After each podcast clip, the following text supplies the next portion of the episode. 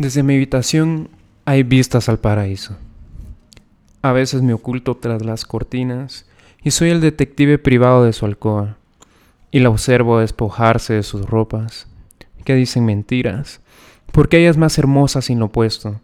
O la veo echarse crema o en bata leyendo un libro con el pelo recogido, y se me sale el alma por la boca, porque quiero ser funambulista y cruzar por la cuerda de tender hasta su vida y decirle que su cuerpo es el taller donde arreglar el pasado, y sugerirle si sería tan amable de dejarme aterrizar en su ajetreada agenda y soltarle barbaridades como te quiero desde hace cinco vidas. Eres mi punto y final, o sé de un sitio donde dejan entrar a ángeles. Y pienso, ¿alguna vez alguien habrá sentido lo mismo por mí mirando a mi ventana?